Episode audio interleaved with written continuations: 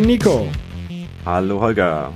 Wir sind schon bei Folge Nummer 10 vom App Store Tagebuch. Ist das nicht erstaunlich? Ja, äh, ich kann mich noch an Folge 1 erinnern. Gar nicht so lange her. Ähm, ja. Ich glaube, ich weiß nicht, ob wir in der Folge darüber gesprochen haben letztes Mal ähm, oder nur in unserem kleinen äh, Nebenplausch. Ähm, wie geht's deinem Shelly, den du einbauen wolltest? Ja, über Shelly haben wir geredet. Das Shelly war ja diese äh, Unterputzdosen. Smart macht Dings. Äh, Smart macht Dings, also dumme Steckdose auf schlau machen. Ähm, ja, äh, funktioniert jetzt, hat ein bisschen gebraucht. Ähm, ist dann doch nicht Plug and Play, sondern eher äh, überlegen, Videos gucken, lesen, ja nichts falsch machen, Sicherung rausnehmen, äh, bangen, also da ist viel dabei. Ähm, ja, wenn, wenn man es dann drin hat, dann freut man sich und es funktioniert.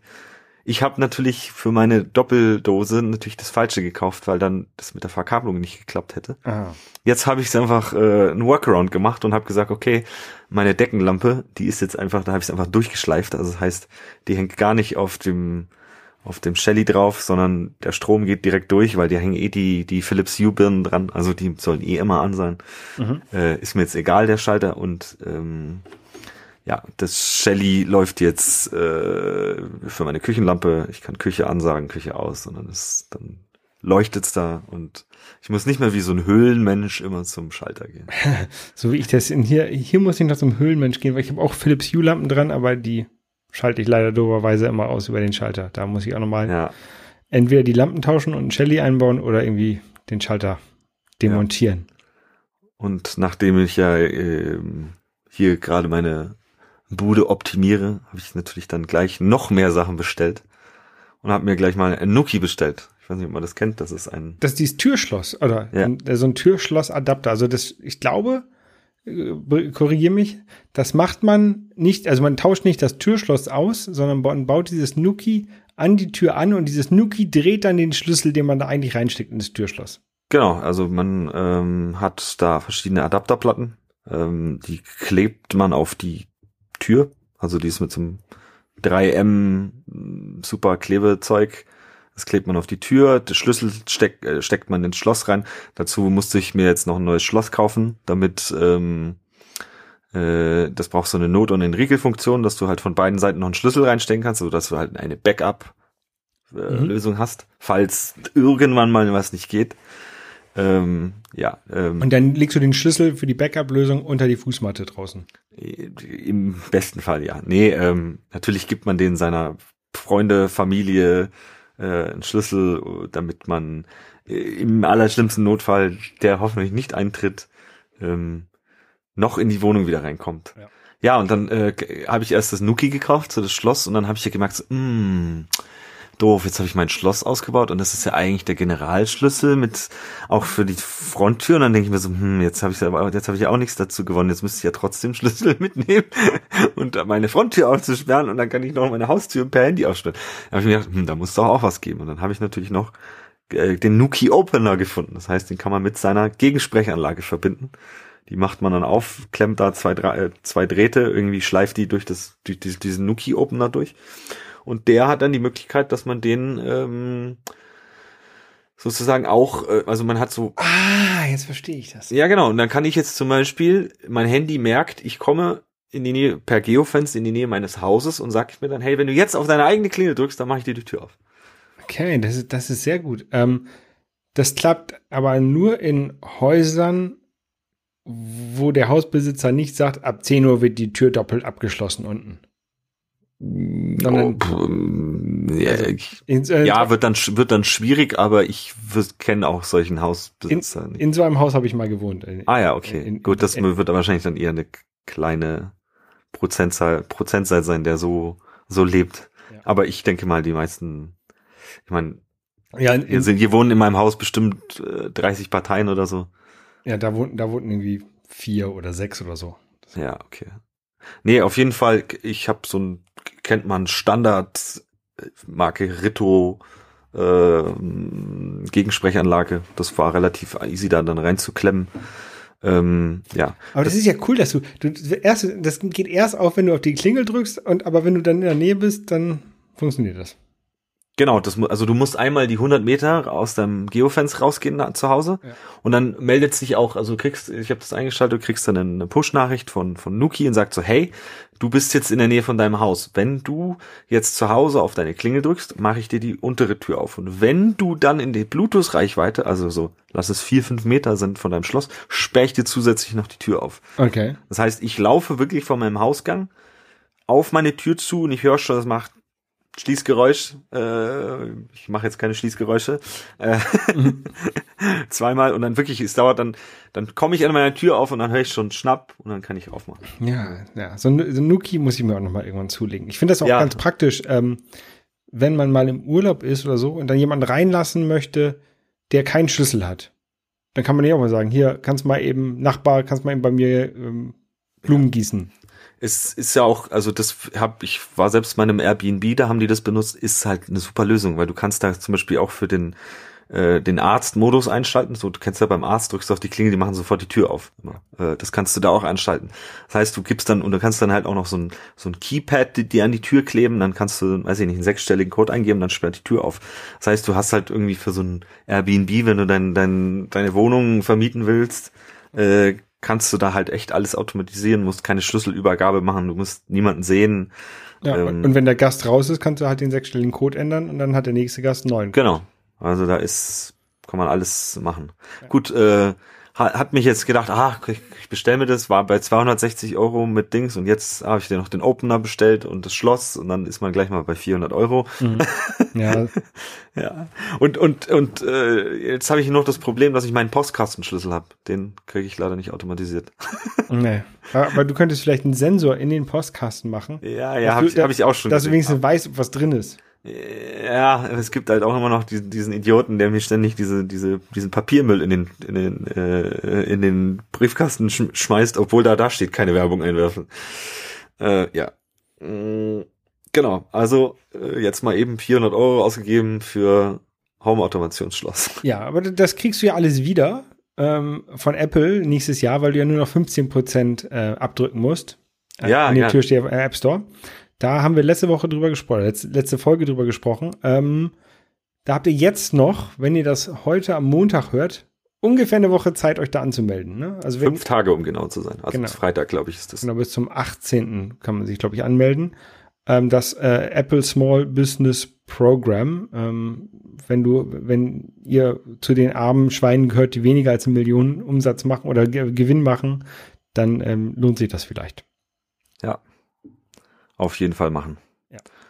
Achso, was ich noch zu meinem Smart Home Kram sagen soll, wollte, habe ich mir noch gedacht, ähm, jetzt brauche ich ja auch noch einen HomePod. Habe ich auch bestellt.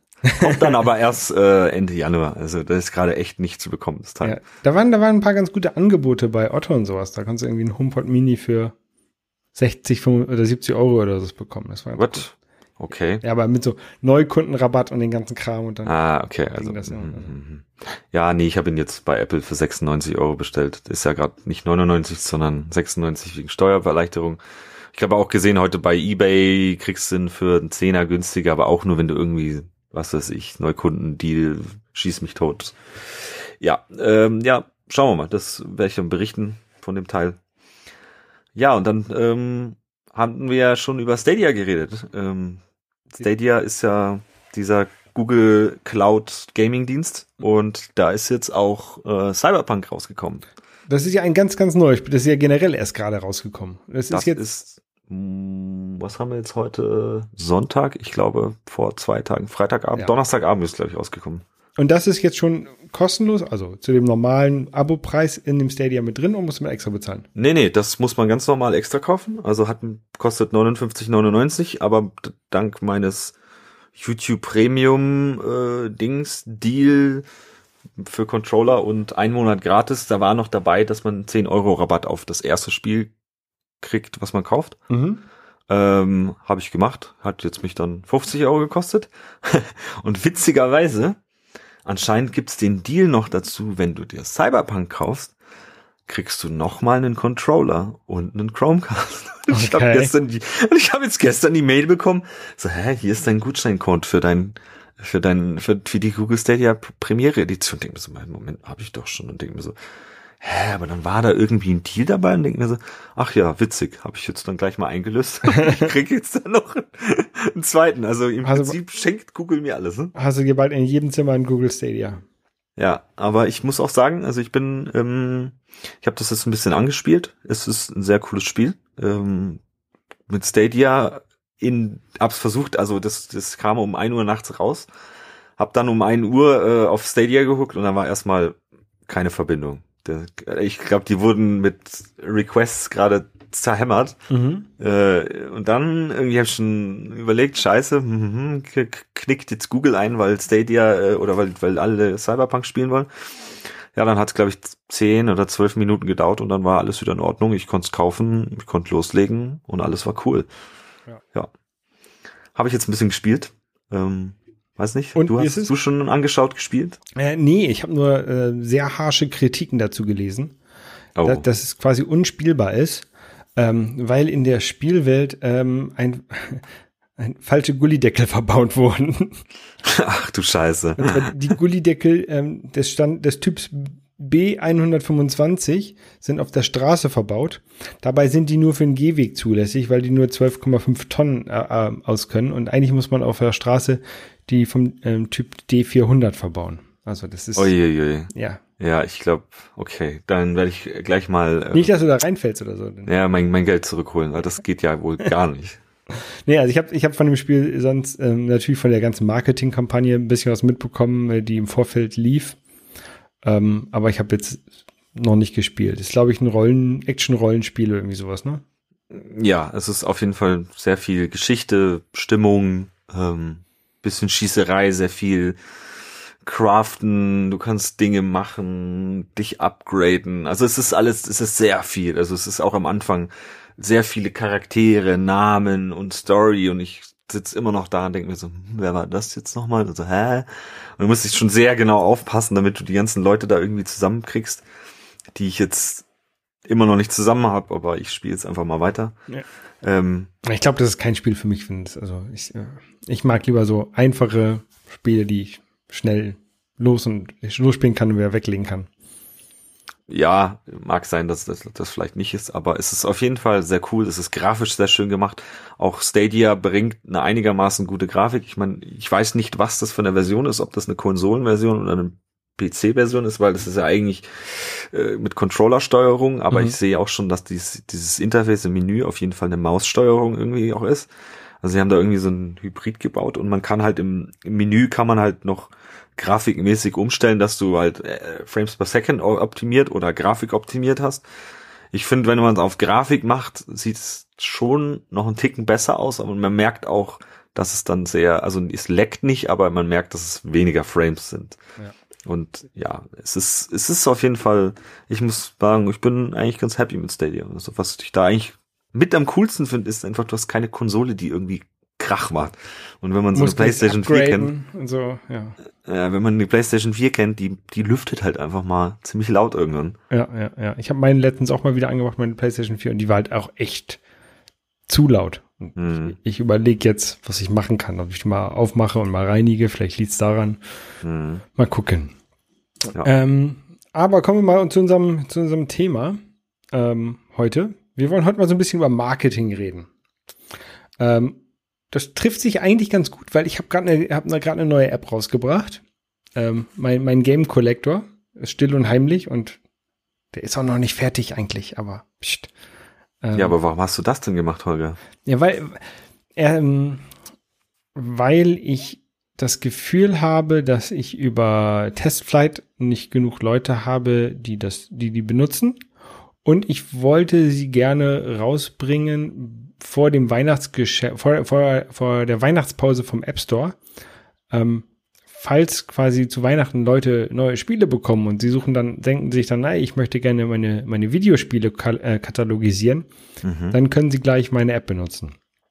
Ähm, ja. Die Idee ist ja an sich eigentlich ganz gut, aber ähm, da kommen wir jetzt auch, glaube ich, noch dann später drauf. Ähm, so eine unfertige, so eine nicht ganz fertige App raushauen, kann auch äh, kann auch negative Folgen haben. Ja, kann auch negative Folgen haben. ah ja, ja, eine äh, negative Folge ist das erste, die erste Review hat nur zwei Sterne, weil es angeblich crasht. die App. Ähm, Ja, ja, kann, das- konnte ich, konnte ich noch nicht nachvollziehen. Das äh, sollte man auch ernst nehmen. Ja, werde ich Wenn man- ernst nehmen. Und ich Wenn man äh, eine, eine stabile Kundenbindung aufbauen will, sollte man das ernst nehmen. ne, mach, nehme ich ernst. Ich werde mir die Crashlogs angucken, aber, aber bin ich noch nicht zugekommen. Okay, ja, dann ähm, fangen wir mal an. Also ich, wir verlinken euch dann später auch einen Artikel dazu. Es gibt so einen sehr schönen ähm, Artikel, das ist von der Seite Learn App Marketing. Die haben einen 27-Punkte-Plan, was man so machen kann über welche Strategien, was man machen kann und wie, wie man es am besten umsetzt. Diese Punkte werden wir jetzt mal so ein, ein Stück für Stück durchgehen, äh, nicht auf unbedingt jeden, aber um auf viele eingehen und ähm, ja, mal unsere Gedanken dazu schweifen lassen und ja, euch mal ein bisschen was darüber erz- erzählen. Ja, äh, Holger, wie hast du denn, hast du denn, also sagen wir mal so, Viralität ist doch ein Begr- Begriff, oder? So virales Marketing. Virales Marketing habe ich schon mal davon gehört, ja. Also, Ja. Ich kann jetzt aber schlecht durch alle Städte in der Welt laufen und irgendwie mein, mein Logo irgendwo an die Wand sprayen und dann hoffen, dass die das, ähm, dass Leute darauf aufmerksam werden. Ähm, das ist ja eine Form von viralem Marketing, die man machen könnte. Äh, ja, vielleicht ist es eher anarchisches Marketing, aber kann man machen.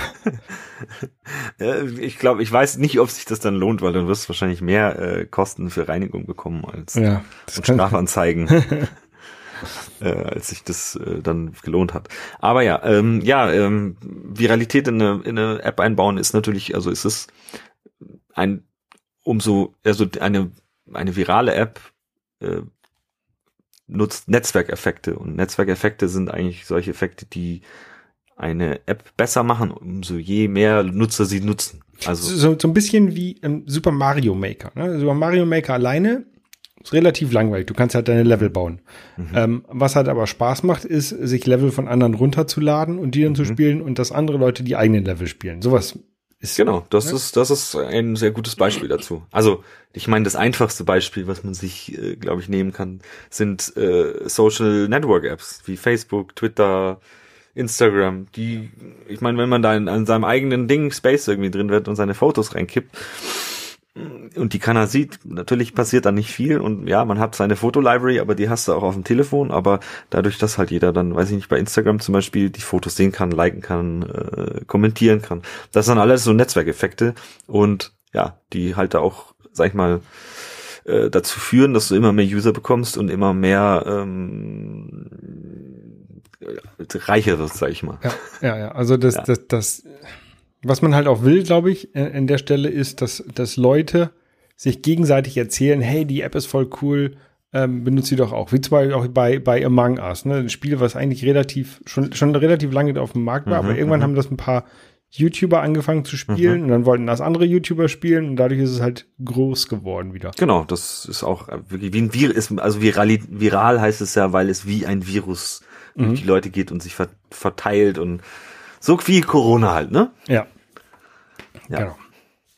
Da muss ich vielleicht noch so in meine, in meine Game Collector App muss ich vielleicht noch so ein bisschen Battling einbauen. So, hey, ich habe mehr Spiele als du. Ja, genau, du kannst dann, also da klar, da kannst du äh, Dinge einbauen wie, weiß ich nicht, hey, irgendwelche Stats und so, hey, du hast dein zehntes Spiel hinzugefügt und hey, äh, irgendwie eine, eine Top-Liste, gut, wie, wie willst du es nachprüfen, aber ich meine, du kannst natürlich irgendwelche, oder, oder, weiß ich nicht, eine, eine Share-Funktion, dass du auf Facebook oder Dollar Social Network irgendwie posten kann, hey, ich habe ein neues Spiel in meiner Game Collector Edition gespeichert oder klar, kann man alles einbauen, führt dazu, dass halt dann ähm, andere Leute, die vielleicht nicht deine App kannten, deine App kennenlernen, weil irgendjemand diese Funktionen aus deiner App benutzt. Ja, ja, ja.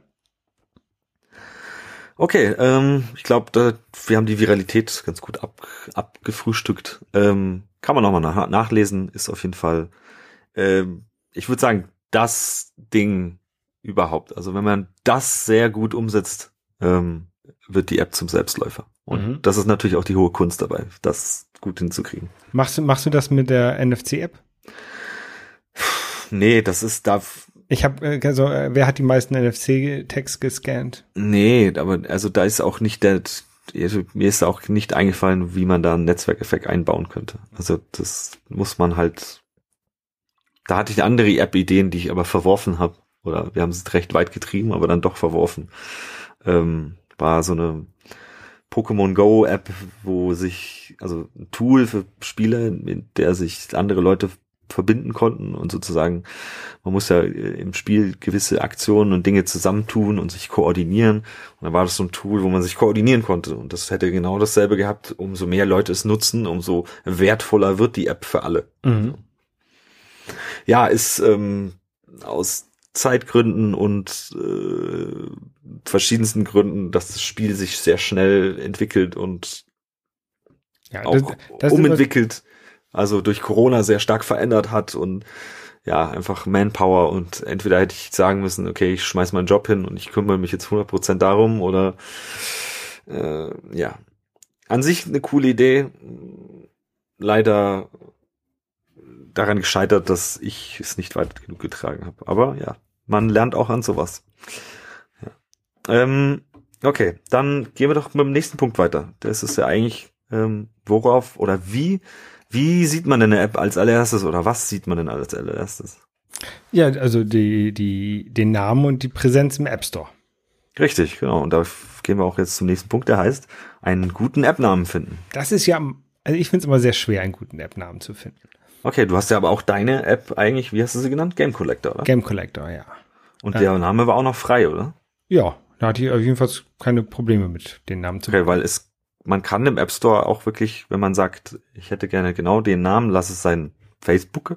Mhm. Und dann heißt es natürlich, nee, Facebook ist schon genommen. Du könntest natürlich Facebook, Komma, Bindestrich oder sonst irgendwas mit, du darfst halt nicht genau denselben String haben wie andere. Ja. Hatte ich ja auch das, das, das, das, das ich wollte ja auch für meine NFC-App was ist das Treffendste? Ja, NFC. Gut, NFC war natürlich von irgendwem geblockt. Mhm. Es gab zwar keine App, die NFC hieß, aber es reicht schon, wenn irgendjemand in seinem App Store Connect den App-Eintrag anlegt und den Namen eingibt. Damit ist der, der Name für ihn geclaimed sozusagen. Also mhm. den kann man sich vielleicht holen, wenn man sagt, hey, das ist mein Firmenname, den hat sich irgendjemand geklaut. Äh, Apple kann da, glaube ich, was tun, aber du musst es halt auch beweisen und irgendwie ja, Papierkram. Ja, und wahrscheinlich ist, wenn du, wenn du tatsächlich eine App launchen möchtest und jemand hat NFC jetzt geclaimed, aber es gibt keine App NFC und du siehst das schon seit einem Jahr, da ist keine App, erscheint keine App, dann kann man vielleicht auch zu Apple sagen, hey hier, der blockiert den Namen und macht nichts damit. Gib ihm bitte wieder frei. Gut, das weiß ja nicht. Vielleicht hat Apple sich den Namen einfach selber geclaimt. Aber ja, da war halt dann meine Idee, okay, was, was mache ich jetzt? Und dann muss man halt ein bisschen überlegen. Und dann kam halt die, die Idee auf, dass man äh, den, den Zusatz zu seinem App-Namen für iPhone, für iPad, für, weiß ich nicht, nutzen kann. Und nachdem das NFC-Modul nur im, im, iPhone drin ist, ähm, habe ich halt NFC für iPhone oder for iPhone auf, auf Englisch gewählt. Was natürlich sag ich mal, sehr treffend ist. Also das ist genau die Funktionalität fürs iPhone. So. Und damit war der Name für mich frei. Den konnte ich nehmen. Der ist kurz. Also ich kann ja auf dem, du musst ja dein, dein App Store Name, den du gibst, ist ja nicht gleich der App Name unten. Also du kannst ja einen anderen Namen äh, für deine Homescreen wählen, ja. als du im App Store machst. Und da habe ich natürlich auch, meine App heißt auf dem Homescreen heißt die nur NFC. Den können aber auch andere haben. Also es kann mehrere Apps mit NFC drauf geben. Die haben halt ein anderes App-Icon, aber mhm. sie haben heißen gleich auf dem Homescreen. Ja, und das ist halt auch, ich meine, ist ein weiterer Punkt, dies, dies, der Name soll natürlich den, den Sinn der App übermitteln, was auch, glaube ich, bei Game Collector sehr gut ist. Was machst du? Spiele sammeln? Ja. Ähm, ganz gut getroffen eigentlich auch. Ja, ich bin da tatsächlich auch in einen kleinen Fehler reingelaufen oder ein kleines Problem. Ich hatte zuerst es mit Game da Games Database angelegt im App Store. Mhm. Ähm, hab dann meine, hab, hab von einem halben Jahr oder sowas, ne, hab das dann halt programmiert, programmiert, programmiert ähm, Testflight ein paar Sachen gemacht und dann irgendwann gesagt, ach, der Dame, dem gefällt, der gefällt mir nicht, ich nenne das mal um in Game Collector. Mhm. Hab das im, im, in der App alles umbenannt, ne? war alles schön und gut, aber hab's nie in dem App Store Connect mhm. umbenannt und dann gelauncht und dann war die als Games Database gelauncht. Konnte ich dann zum Glück mit einem mit einem Point Release ähm, ändern. Oh. Aber ich, ich musste halt ein, ich musste halt ein neues Bundle hochladen, das musste halt neu geprüft werden. Mm, okay. Aber ja. war, war halt möglich. Muss man äh, drauf achten. genau. Ähm, ja, da kommen wir natürlich noch dann äh, zu einem, äh, also zum, zu den zu noch zwei, drei Unterpunkten ist, der App-Name soll natürlich irgendwie einen Wiedererkennungswert haben, was im, im Fall von NFC natürlich ein bisschen schwierig ist, weil NFC ist jetzt sehr allgemein. Ähm, aber ja, es hat einen Wiedererkennungswert. Jeder weiß, glaube ich, was NFC, also nicht jeder, aber jeder, der sich irgendwie ein bisschen mit Technik auskennt, hat schon mal NFC gehört. Man kennt Kreditkarten mit NFC. Mhm. Ja, äh, ist halt nicht, wäre jetzt der nächste Punkt, einzigartig. Das ist halt nicht, aber ist auch, glaube ich, in dem Fall nicht so schlimm. Also. Ja, aber äh, es ist halt auch wichtig, dass, dass man einen Namen nimmt, ähm, den die Leute halt auch finden, wenn die was suchen. Ne? Also mhm.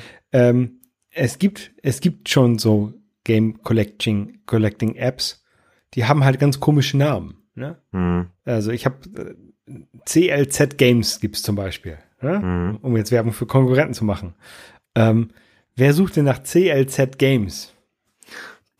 Kann ich dir nicht sagen. Ist es eine Webseite? Ja. Es, es wird irgendeinen Sinn haben, vielleicht. Ja natürlich, also der, der App-Name, ja, äh, ist auf jeden Fall, ist ein Teil deiner äh, Keywords. Also mhm. den sollte man auch äh, treffend wählen. Aber da haben wir ja auch, glaube ich, in der App Store Connect äh, Folge schon drüber geredet, ja. über die, die Keywords, die man hat. Und natürlich sind die Keywords dein App-Name plus die unter, die, der Untertitel plus deine Keywords, die man nicht sieht. Also Natürlich da sollte man. ich auch CLZ Games mit reingeschrieben in meine Ja, Keywords. genau, das ist gar nicht so doof, richtig. Ähm, das kann man auf jeden Fall machen, dass man, wenn man, wenn jemand explizit die Konkurrenz sucht, dass man natürlich auch noch angezeigt wird. Das ist. Äh, Und dann bin ich billiger als die Konkurrenz. ja, damit musst du noch äh, das schauen, dass du besser als die Konkurrenz bist. Ja. Ja. Ähm, genau, und dann gibt's seit, glaube ich, seit iOS 11 oder 12, ich glaube 11 war es, gibt es einen Subtitle im, oder einen, einen äh, Untertitel mhm. äh, unter dem App-Namen, wo man dann nochmal treffend die Essenz seiner App kurz beschreiben kann. Also äh, ist es, glaube ich, bei meiner NFC-App Lesen und Schreiben von NFC-Tags. Also dass man halt kurz dass der User sieht, zum Beispiel NFC für iPhone, Lesen und Schreiben von NFC-Tags. Ähm, Your halt Game Collection steht bei mir drin. Bitte, was steht da? Manage Your Game Collection. Perfekt, schau. Es trifft, glaube ich, die, die Essenz der App ganz gut. Ja. Ja. Viele haben, viele haben da nichts tatsächlich drin stehen. Da steht dann einfach nur Entertainment drunter zum Beispiel. Äh, das ist dann aber auch, glaube ich, entweder war die App noch nicht geupdatet. Also das kann man, glaube ich, erst mit, ich glaube, meine iOS 11 war's. Ja. Konnte man das ähm, hinzufügen. Und wenn man die App seitdem nicht abgedatet hat, ja, oder man, wenn man nichts reingeschrieben hat, dann glaube ich, wird die Kategorie angezeigt. Genau, richtig, ja. ja. Aber sollte man äh, auf jeden Fall machen, ist nochmal ein bisschen Keywords, die man bekommt. Ähm, gut, dann gehen wir doch mal mit dem nächsten los. Hast du denn Marketing, bevor du überhaupt deine App gelauncht hast, gemacht? Ähm, ein kleines bisschen. Also ich habe ähm, die App basiert auf, auf der ähm, IGDB, International, Internet Games Database. Mhm. Ähm, und da gibt es einen Discord, ähm, wo sich Leute, die halt diese API benutzen, unterhalten und auch ein normale Benutzer von dieser, von der Database und halt generell viele, viele Gamer sich, sich tummeln. Ähm, und da habe ich schon so das Testflight und sowas ein bisschen promoted, dass die Leute das schon mal benutzen können, ähm, bevor die im App Store war. Mhm. Und habe hab so ein bisschen erzählt, was ich damit vorhabe mit meiner App, was die unterscheidet von den anderen Apps. Okay. Ja, das ist auf jeden Fall schon mal etwas. Aber du hast, glaube ich, jetzt vergessen, du hast du auch hier in deinem Podcast ja schon drüber Genau, ich habe im, im, Podcast drüber geredet. ähm, ich habe auf in meinem Blog einen, ähm, eine Seite dazu angelegt, wo auch der Testflight äh, verlinkt war und wo die ganze, so die grobe Hintergrundgeschichte der App beschrieben war. Ähm, warum ich die App mache und was mich an den anderen Apps stört und weswegen ich dann deswegen meine eigene mache. Ja, das sind auf jeden Fall alles schon mal ganz gute Punkte. Ähm, Endlich habe ich was richtig gemacht. Nee, da auf jeden Fall äh, nicht verkehrt. Ähm, aber es gibt auch noch mehr Punkte. Zum Beispiel, man kann ja im App Store, kann man seine App über, bevor man sie released hat, kann man schon mal einen App Store Eintrag haben, bei dem man sagt, äh, hey, ich möchte diese App haben. Ich kann sie noch nicht haben, aber gib mir bitte eine Nachricht, sobald sie kam, kommt. So eine Vorbestellung. Ja Vorbestellung, genau. Das ist nämlich mit, mit, äh, mit Super Mario Kart, äh, glaube ich, von Nintendo. Die haben das als erstes nutzen dürfen von Apple. Mhm. Da war, gab's, weiß ich nicht, da wurde das geteasert und dann hieß es ja, jetzt in zwei Monaten oder drei Monaten kommt's raus, aber ihr könnt euch schon mal hier äh, für eine, für eine Push-Nachricht subscriben und sagen, hey, äh, wenn das dann rauskommt, bitte gib mir eine Nachricht. War dann im Endeffekt, die, äh, im Endeffekt so, dass die App irgendwann raus war, äh, alle schließlich schon runtergeladen habe und dann so nach 24 Stunden kam dann so die Push-Nachricht so, hey, ja. Mario Kart ist jetzt da und alle so im Internet gesagt, ja toll, mein Weiß Gott, ich. alle runtergeladen. es ist so, ja, war ein bisschen, aber auf jeden Fall cooles Feature. Kann man auf jeden Fall nutzen. Ähm, Habe ich selber persönlich noch nicht genutzt. Ähm, ja, gerade bei sowas, wenn man eh schon großer Spiele-Publisher ist und dir die Leute sowieso jeden Scheiß abkaufen, den du äh, machst. Ähm, das, das bringt, glaube ich, auch nur was bei, bei Apps oder bei Spielen, die halt schon so einen Hype mit sich bringen. Also wenn jetzt das ähm, Cyberpunk 2077, da haben sie ja auch alle ein halbes Jahr lang mhm. vorher gehypt, ne? Also da wäre mhm. sowas sicherlich sinnvoll gewesen. Ähm, wenn ich jetzt noch eine neue Games Collector mache, weiß ich nicht, weil ich bin jetzt halt nicht da in dem Spielesammler, in der Spielesammler-Community bekannt genug, dass die mhm. alle auf meine App gewartet hätten. Ja, nicht. gut, aber du hättest dann natürlich halt in deinem Vorhinein zu deinem im im Podcast erzählen oder einen Blog schreiben, natürlich sagen, ja. und hey, und ihr könnt hier schon draufklicken und ihr kriegt sofort mit, wenn ihr, wenn, wenn ich hier beim App Store auf den Knopf drücke, kriegt ihr sofort eine Nachricht, dann könnt ihr es runterladen und dann könnt ihr ja, alle ja. Spiele eintragen. Ja. ja. Also kann man nutzen, ähm, habe ich noch nicht genutzt. Man muss halt, man muss halt alles, das sind halt alles Dinge und als einzelner Entwickler, Entwickler ist das halt auch alles immer Arbeit. Ähm, ja, äh, es ist, muss man halt machen. Ne? Ja. Ähm, ja, so, dann gehen wir mal zum nächsten Punkt. Ähm, ja, man muss einfach, ich glaube, die beste Werbung überhaupt ist eigentlich mit, äh, mit seiner App zu überzeugen.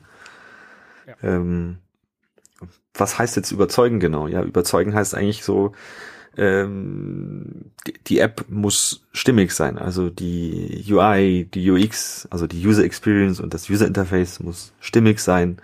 Ähm, es muss einen Sinn haben. Also ich meine, ich könnte, weiß ich nicht, lass es die I am Rich App sein, die es mal gab, die dir mhm. anzeigt, äh, einen, einen Rubin oder einen Diamant und darunter steht, ich bin reich, äh, hat nicht wirklich einen großen Sinn. Also das war halt ein lustiger Gag, mit dem halt irgendjemand mal irgendwie 2.000, 3.000 Dollar gemacht hat, glaube ich. Ähm, aber im Prinzip hat es nichts Besonderes. Aber wenn man halt irgendwie eine sinnvolle App hat, lass es eine To-Do-App sein, eine Kalender-App, eine Mail-App, ne, wo Leute einen Sinn mit haben. Ja, je besser die aussieht, desto, desto eher nehmen die Leute die halt als statt, statt die Konkurrenz. Richtig, natürlich. Also das ist einfach, merkt man ja selber, wenn man irgendwie, ja, es gibt von jeder Soft, von jedem, also ich würde mal sagen, es gibt sehr viel gleiche Software draußen, aber jeder macht halt seinen eigenen Ansatz und ja. der, der stimmigste Ansatz, den man für seinen Workflow oder den man am schnellsten versteht und irgendwie da, sag ich mal, Händchen halten vom Entwickler durchgeführt wird, ist halt äh, macht halt den Unterschied zu einer anderen App, wo du dann sagst, okay, nee, die gefällt mir besser, äh, dem gebe ich meinen meinen äh, meinen Eurobetrag in die Hand, weil ich finde das gut und äh, möchte das so haben. Ja. Genau. Und und was was ich glaube ich was auch wichtig ist, ist, dass die dass man halt die App ausprobieren kann, ne? weil ähm, selbst wenn eine App nur irgendwie ein, zwei Euro kostet, nebenan mhm. ist halt die App, die umsonst ist. Ne? Genau, und das ist, das ist halt ein guter Punkt auf jeden Fall, ähm, dass man seinen Usern auf jeden Fall eine Möglichkeit gibt, es mal alles auszuprobieren und zu sagen, hier, äh, guck doch mal, spiel mal mit rum, sagst dir zu, nee, gut, dann löscht sie halt einfach wieder und wenn ja, dann kannst du mir ja einen kleinen Betrag geben. Genau, ja, das habe ich jetzt bei meiner App auch gemacht, ich habe sie halt umsonst gemacht. Mit Werbung drin und man kann die Werbung rauskaufen, wenn man möchte. Ja, ist doch äh, nicht schlecht auf jeden Fall. Das, ähm, ja, das wäre es eigentlich, glaube ich, zu UX, UI. Also man, da muss es halt einfach stimmig sein. Da habe ich jetzt gesehen, dann du hast das dann wirklich recht äh, einfach in App Store geschoben. Also da gibt es auf jeden Fall noch was dazu tun. Ja. Hier. müssen wir müssen wir mal reden. Ich gebe dir da auch gerne ein paar Tipps. Ähm, da äh, kann man noch was machen. ja. Aber es wird schon. Ähm, ja, dann Natürlich sollte man seine App bewerben. Das haben wir ja gerade schon angesprochen ähm, über verschiedenste Kanäle.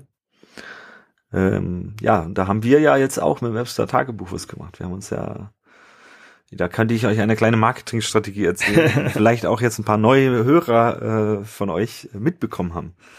Oder am, am eigenen Leib erlebt haben. Äh, ja. Wenn, wenn, wenn, es, wenn es geklappt hat, die Marketingstrategie, dann hören jetzt mehr zu als bei der letzten Folge. Genau, ähm, weil wir hatten uns natürlich einen Twitter-Account angelegt und was habe ich mit dem Twitter-Account gemacht? Der hatte dann natürlich am Anfang irgendwie vier Follower, äh, du, mich und ich glaube Arne war dabei und Nikolas war dabei und äh, äh, weil äh, wir auch so gekriegt haben, hey, äh, mach mal einen Account und dann haben wir einen Account gemacht und ja, und dann weiß ich noch, wie du auf Twitter auch geschrieben hast, so ja, hier, warum, warum beschäftigt dich Lidl auf seiner Webseite mit, was waren's, Fugen oder so? Ja, ja, ja, genau. Und da habe ich, da habe ich ja nur drunter geschrieben, Engagement und äh, das ist das alles, was sie haben wollen. Du beschäftigst dich mit deren Marke äh, irgendwo ja. oder mit, auch wenn sie es nur über Fugen machen, du beschäftigst dich irgendwo peripher mit Lidl und mhm hängst auf deren Website rum und kommst von deren Website, weil du da irgendwas über Fugen dir durchliest, kommst du auf irgendwelche Produkte, die du bestellen kannst oder du baust halt einfach etwas auf und du kriegst ein, sag ich mal, positives Gefühl, wenn du Lidl hörst, so. Ja. Und super. Ja. Ich habe ich hab das halt, ich meine, wie, wie kann man jetzt irgendwie günstig was bewerben? Ja, günstig bewerben, ja, man kann natürlich Werbung schalten, das kostet Geld, aber man kann es halt auch gratis haben. Ja, und dann habe ich uns einfach mal so auf Twitter so ein bisschen unsere Zielgruppe angeguckt. Was sind denn unsere Zielgruppe für den unseren Podcast? Das sind ja eigentlich, sag ich mal, ähm, deutschsprachige iOS. Entwickler oder Entwickler äh, möchte gerne Entwickler, also die, genau. die es noch werden wollen. Und die, die es noch werden wollen. Und dann, ja, habe ich mir gedacht, okay, ähm, gibt's ja viele diverse Seiten, die so, ja, so Apple-Blogs und Apple irgendwie, irgendwelche Leute, die über Apple bloggen drüber reden, Videos machen, Podcasts machen und dann kann man ja mal so durch deren Followerlisten gehen und da findet man viele, viele Leute, die auch äh, gerne mal so ein Apfellogo in ihrem Namen haben oder hier und sagen, ich bin Technik-Fan und Technik-Freak, Apple-Fanboy, schieß mich tot.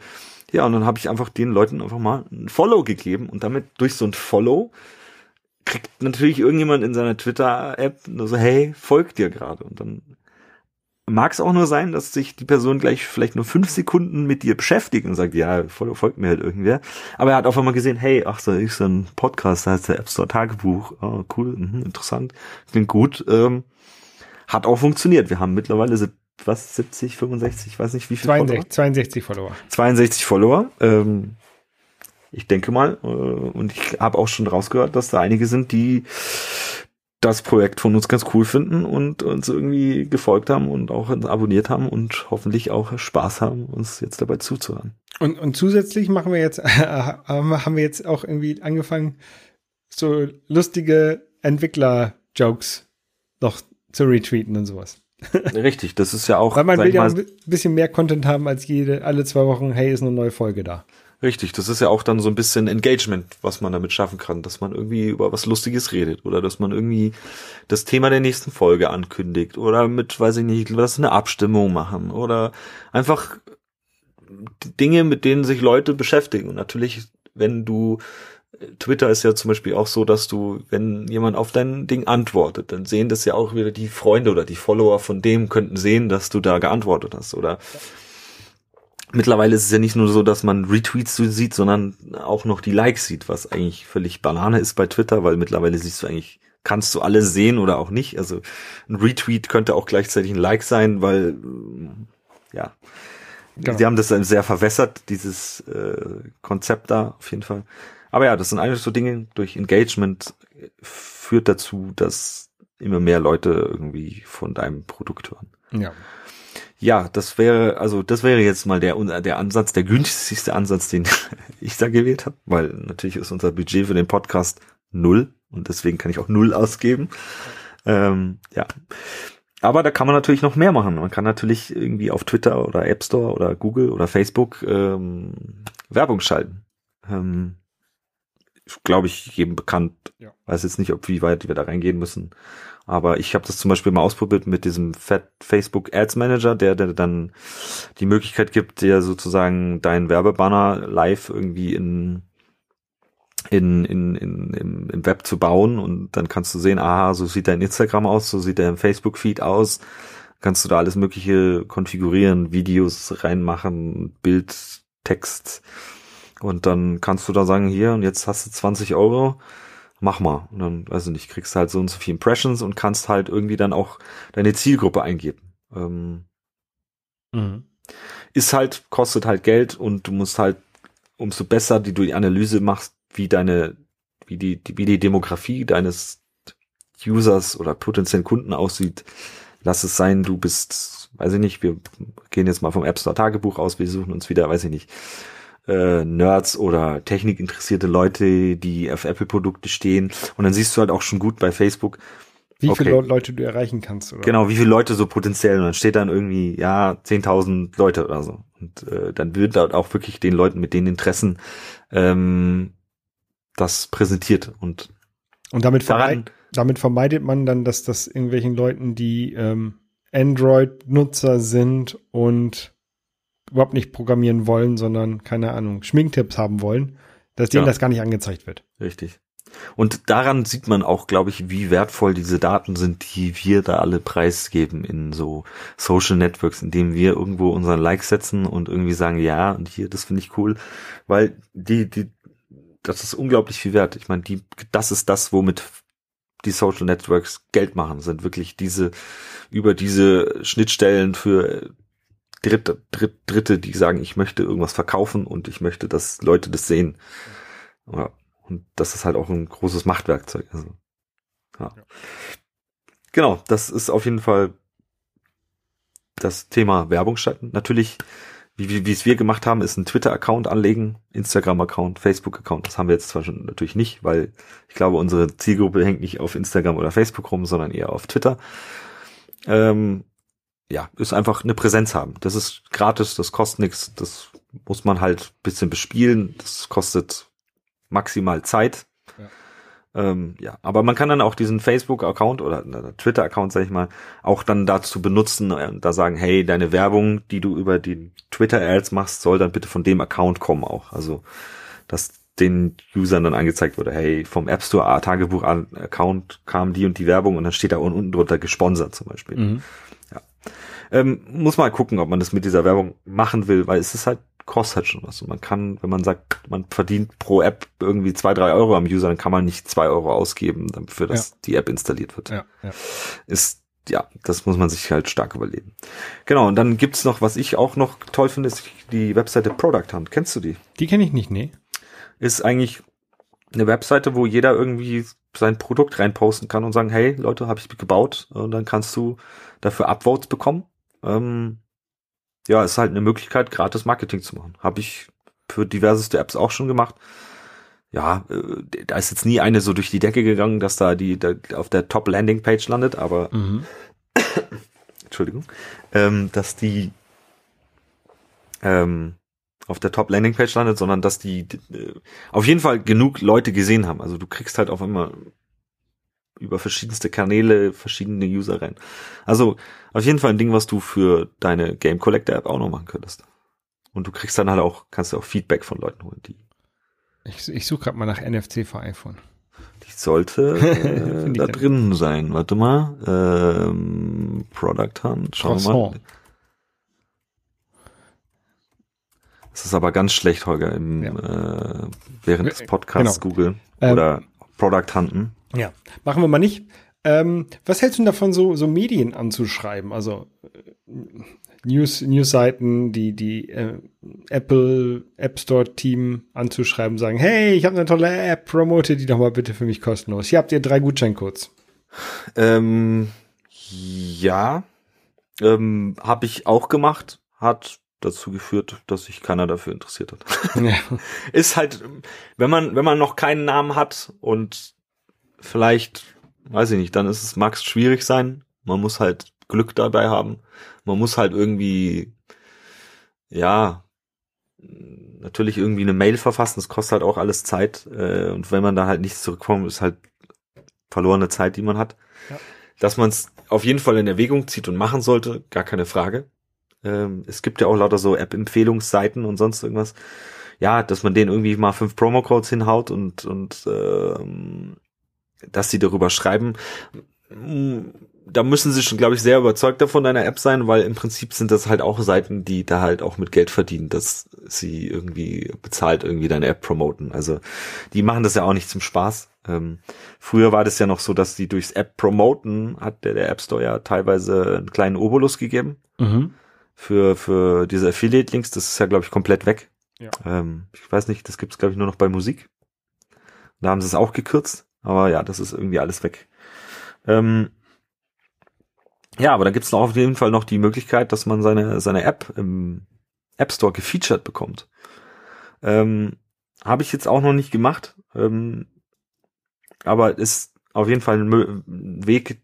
Du musst halt, sag ich mal, da gibt's eine äh, Webseite, suchen wir euch raus, ähm, oder ihr äh, googelt sie euch oder nein, nicht googeln, äh, ihr ecosiert euch sie. hm. ähm, und da könnt ihr ganz einfach, also was heißt ganz einfach, ihr könnt halt eure App sozusagen an das App Store Team pitchen und diese können, wenn sie davon überzeugt sind und sagen, ja, das ist schön und das gefällt uns, diese dann in, sag ich mal, ihre App-Section aufnehmen, wo sie dann halt sehr, äh, oder in ihre, ja, wie heißt es, in diesen Today-Tab oder so nehmen und darüber halt reden, äh, oder nicht reden, sondern, nein, den Heute-Tab, genau, Today heißt er auf Englisch, äh, dass man da halt sozusagen eine Story darüber kriegt, wie sie deine App finden. Oder mit, da muss man denen halt auch einiges an Werbematerial zukommen lassen, Bilder machen, Screenshots, das wollen die halt alles haben. Ist auf jeden Fall ein Batzen Arbeit, aber wenn man das schafft, ist das natürlich auch eine sehr geile Sache und ähm, da führt halt dazu, dass man dann wirklich vielleicht an die eine Million Grenze kommt. Ja. Ja. Aber das, das ist natürlich immer so, dass das eine der, der besten Sachen, wenn du auf, auf dem ersten Seite vom App Store bist. Oder ja, da in dem, in dem irgendwo in den gefeaturten Bereichen bist. Dann, dann wird deine App zum Selbstläufer. Also ich habe, ich habe, ich für die NFC-Geschichte könnt, also ich bezweifle, dass Apple, ich glaube, möchte keine Apps haben, die, die dort sind und irgendwie mit Google-Werbung arbeiten oder generell mit Werbung arbeiten. Die wollen eigentlich eher, glaube ich, Apps haben, die entweder was kosten oder Inner Purchases benutzen. Mhm. Tu, tun meine ja auch, aber ich, ich weiß es halt auch nicht. Ähm, müsste ich mal, eigentlich müsste ich es auch mal machen. Ich weiß nicht, warum ich es bis jetzt nicht gemacht habe.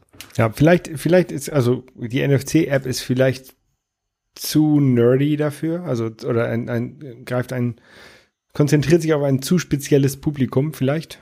Glaube ich gar nicht, weil es gibt auch eine Sektion hier, Entwicklertools, die, die ah, wir ja, cool ja, finden. Oder? Ja, ja, Entwicklertools. Also, ja. die pushen auch Entwicklertools. Äh, Würde ich jetzt nicht sagen, dass das irgendwie der Fall wäre. Ich müsste es mal probieren. Ja. Ähm, ja. Ja, äh, was haben wir denn noch? Ähm, über App Store Search Optimization, da haben wir ja schon drüber geredet, über die Keywords und alles das, was man für den App Store an, äh, braucht. Also haben wir auch in der App Store Connect Folge drüber geredet äh, und vorhin auch schon beim App-Namen. Mhm. Ja, dass man halt einfach die äh, seine Suchbegriffe, die andere Leute oder wonach man, wonach andere Leute im App Store suchen. Da gibt's auch diverseste Seiten, die einem bei helfen, sowas ähm, zu tracken und auch, dass man Konkurrenz-Apps Apps trackt und dass man deren Keywords rausfindet und sozusagen sich besser platziert im App Store. Und das wäre zum Beispiel, eine Seite heißt applizer.com. Ähm, da kann man dann irgendwie einiges gratis machen und auch mal so eine, seine Charts über die Welt äh, angucken, so ja, wie, wie läuft denn meine App in Österreich oder in der Schweiz oder in Frankreich? In welchen Top-Listen bin ich da? Und das ist auch ein ganz guter Insight, den man da bekommt. Ähm, das, soll, das sollten wir auch mal dazu schreiben. Hier applizer.com, dass ihr das auch noch wisst. App. Die Links, die findet ihr dann äh, hoffentlich alle in den Shownotes. Ja. Wenn die Person, ähm, die die Shownotes bereitstellt, daran denkt, die da reinzupacken. Richtig. Ähm, ja, auf jeden Fall ist AppLizer, als, als Beispiel gibt's noch mehr, ähm, ein ganz cooles Tool, um sowas zu analysieren und sich besser zu platzieren. Ähm, genau. So, ähm, Holger, hast du denn auch daran gedacht, deine User äh, nach einem Review zu fragen? Ähm, noch nicht, aber das, das mache ich in, in äh, anderen Apps, das mache ich in Photosort zum Beispiel schon. Also mhm. da nach, keine Ahnung, 20 sortierten Fotos oder sowas. Dann wird nach dem Review gefragt. Äh, das habe ich noch nicht in Games Database eingebaut. Ähm, ist aber geplant, also dass wenn Leute da 10 oder 20 Spiele hinzufügen, dass die dann auch ein Review mhm. ähm, bringen. Game Collector heißt die App, nicht Games Database. Guck, da habe ich den falschen ja. Namen gesagt. Ähm, ähm, ja, das äh, kriegt man relativ easy mit ähm, mit StoreKit hin. Das ist, also das Framework StoreKit ist, sagt man schön, Import Store, StoreKit. Und dann gibt's den SK, Store Review Controller und dann kann man sagen, hey, gib mir, mach mal Punkt Request Review. Und dieses Ding präsentiert, wenn der User es in seinen Privacy-Einstellungen, glaube ich, angeschaltet hat, dem User ein, ähm, ein Pop-up mit hier kannst ein bis fünf Sterne angeben und kannst sagen abschicken oder zusätzlich noch äh, im App Store kannst du dann einen Text schreiben. Ja. Ähm, ja, hat bei mir jetzt dazu geführt, also ich habe jetzt, ich habe damit auch schon rumgespielt, dass man, ich hatte es mal nach jedem siebten App-Start Jetzt habe ich es, glaube ich, nach jedem dritten App-Start in der NFC-App drin. Man kann also einmal im Jahr fragen, ne?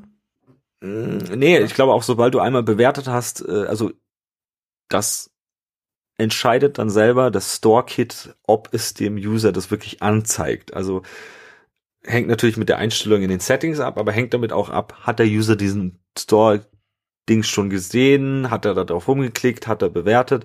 Ich denke mal, wenn du mit fünf Sternen bewertet hast, dann wird erstmal Ruhe sein.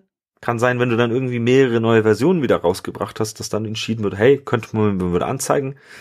Ähm, oder weiß ich nicht, er hat mit einem Stern bewertet und kommt irgendwie nach einem Monat wieder, nachdem irgendwie zwei Updates waren, könnte man mal wieder präsentieren. Also was dahinter passiert, ist völlige Blackbox, aber hat bei mir dazu geführt, dass ich viele Fünf-Sterne-Bewertungen bekommen habe. Zwar ohne Text, aber ich habe meine Rankings sind von 4,0 auf 4,2 weit, hoch, weit hochgegangen. Ähm, ja.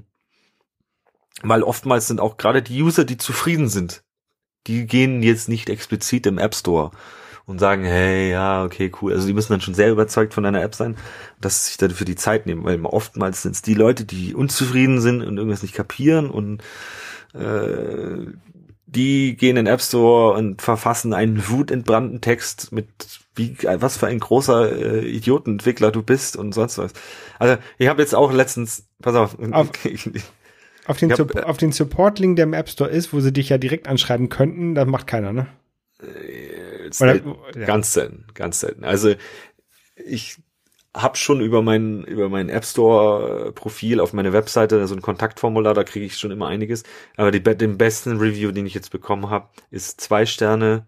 Help, how can I delete this app? I want to delete it. Fragezeichen. Ich ich so, oh Mann, so weißt du, ich so, ich so, oh, habe ich so zurückgeschrieben, you have to press and hold ich musste ihm halt wirklich erklären, okay, du kannst es so löschen. Und dann habe ich noch gebeten, ihn bitte, äh, entweder löscht dein Review oder passt es an oder ich meine, wozu habe ich zwei Sterne verdient, weil du zu doof bist, eine App zu löschen. Ja, also, ja. Also, es gibt wirklich alles da. Es gibt von, äh, naja, so wie halt die Menschheit ist, von super schlau bis super doof. Ja. Alles da. Ja. Und äh, du wirst halt leider auch äh, bei der Masse an User oder App Store Benutzern wirst du auch jede Nuance an Mensch dort treffen. Ja, klar. Ja. Ja, ähm, ja und auch zu diesem Store Review ist natürlich auch, sollte man tunlichst vermeiden, dass du diesen Review-Dialog in einem Frustrationsmoment des Users raushaust. Also also nicht, ja. nicht hier, du willst NFC lesen dann kriegst du eine Fehlermeldung, weil der äh, Tag konnte nicht gelesen werden. Und genau. in dem Moment zeigst du ihn an, hey, willst du mir nicht fünf genau. Sterne geben? Ja, kannst auch gleich sagen, möchtest du nur einen Stern geben, weil es hat nicht funktioniert. Nee, natürlich, klar, sowas sollte man tunlichst vermeiden. Und natürlich halt, am besten sollte man sowas aus äh, einbauen, wenn man sagt, okay, du hast einen positiven Moment von einem User getriggert. So, hey, du hast dein erstes Spiel in die Game Collector Edition hinzugefügt. Oder hey, du hast deinen ersten NFC-Tag gescannt. Großartig.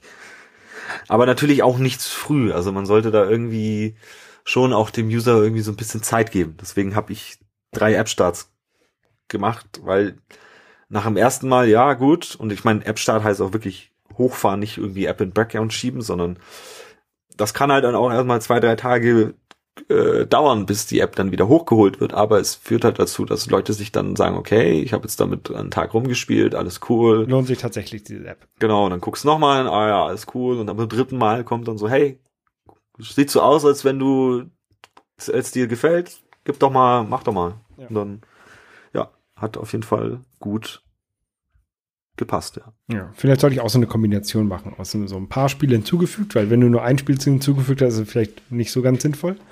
Ja. Ähm, und ein paar Mal gestartet. Ja. Ja, dann ähm, kommen wir nochmal zurück. Äh, wieder einen kleinen Recap auf unsere App Store Connect Folge. Es werden die Screenshots heute. Mhm. Ja.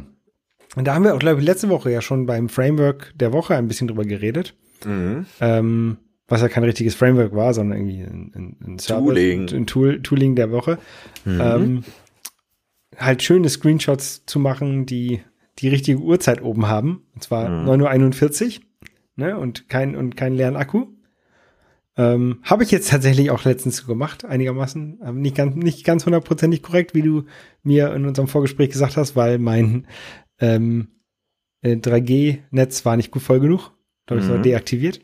Ähm, mhm aber ähm, ja, auf, solche Kleinigkeiten kann man halt achten. Ja. Und generell ähm, den Screenshot äh, ansprechen machen. Also ich habe hab als ersten Screenshot mache ich in der Regel ähm, den Launch-Screen von der App, ähm, weil der eigentlich am meisten aufgeräumt ist bei meinen Apps.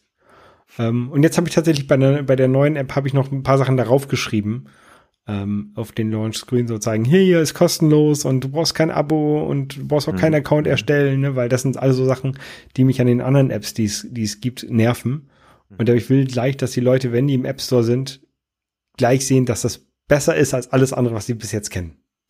Okay. Ähm, nur mal zum Launch-Screen zurück. Also eigentlich sagt Apple ja auch selber, der Launch Screen, den sollst du eigentlich nicht dazu benutzen, um irgendwie Marketing mitzumachen. Du sollst nicht dein App-Logo unterbringen und du sollst, eigentlich willst du mit einem Launch Screen, es ging eigentlich, das, der wurde ja eingeführt mit uralt iOS-Zeiten und da hat der mal so eine App starten, hat ja mal noch irgendwie zwei, drei, vier, fünf Sekunden gedauert. Und eigentlich wolltest du ja irgendwie deine App ähm, so starten, sag ich, lass es mal ein Table View sein und irgendwie eine Tab-Bar und, ein, und eine Navigation-Bar. Dann solltest du deine App, also das, der, Pre der Launch, Launch Screen ist ja eigentlich nur, man kann da nur einen Text und ein Bild unterbringen. Man kann nichts mit Code machen dort. Mhm. Ähm, kann man keine Klasse äh, verwenden, die da irgendwie läuft, sondern es wird eigentlich nur was angezeigt. Und eigentlich willst du deinem User in der Startzeit sozusagen das Gefühl vermitteln, ah, die App ist ja schon da. Mhm. Äh, und sozusagen und dann auf einmal so eine Transition machen von so, hey, ach, da ist ja schon eine Tabbar und eine Navigationsbar und dann merkt der User gar nicht, dass jetzt die App auf einmal läuft. Und das sollte eigentlich nur so sein, dass das irgendwie möglichst schnell, sag ich mal, dem User vermittelt, hey, das ging jetzt zügig, aber mittlerweile sind die Geräte so schnell geworden, dass so eine App in weniger als einer, sag ich mal, halben Sekunde starten, was auch bei meiner NFC-App der Fall ist. Deswegen habe ich da auch einfach einen komplett schwarzen ähm, Launchscreen. Das heißt, du klickst auf die App und zack, kommst rein, ähm, ohne dass da groß was kommt. Weil ja, man kann ein kleines äh, App-Logo unterbringen oder so, aber man sieht's halt wirklich echt nur. Ja, dann mach doch mal fünf Sterne. Ich mach mal fünf. ich habe ich hab deine, deine NFC-Jab äh, gerade ge gestartet und da kam gleich die Bewertung. So, ähm, Kannst du noch mal abschießen und gucken, wie schnell sie startet, weil wenn du gut programmiert hast, dann startet sowas auch schnell. Ja, die ging auch sehr schnell, deine. Ja.